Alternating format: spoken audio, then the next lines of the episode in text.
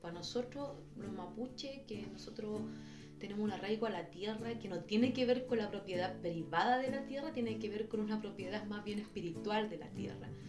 Eh, nosotros como feministas decimos a lo largo de, yo digo Abya Yala, pero en Latinoamérica, yo digo Abya Yala en mi, mi posición, decimos como feministas que violencia hacia la mujer es quitarte los lugares donde tú buscas medicina para tu cuerpo.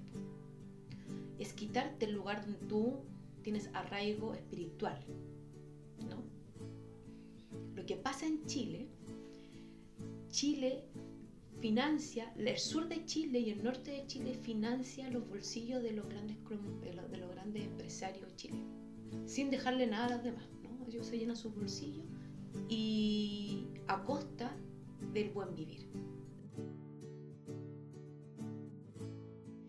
Yo le contaba que había un niño que me molestaba y él más que decirme, eh, acúsalo, rétalo, o no sé, pues, otro dice, no, defiéndete, me dijo, enséñale. Enséñale que tu apellido significa río dorado, millaleo, que tu abuelito viene de este lugar, de Puculón, que significa muchos maquis, y que tu apellido tiene muchos más siglos en esta tierra que su apellido. Tú sabes dónde viene, pero él no sabe. Tú eres mucho más rica que él en ese sentido. Que él aprenda que ser mapuche son los verdaderos dueños de la tierra que pisa.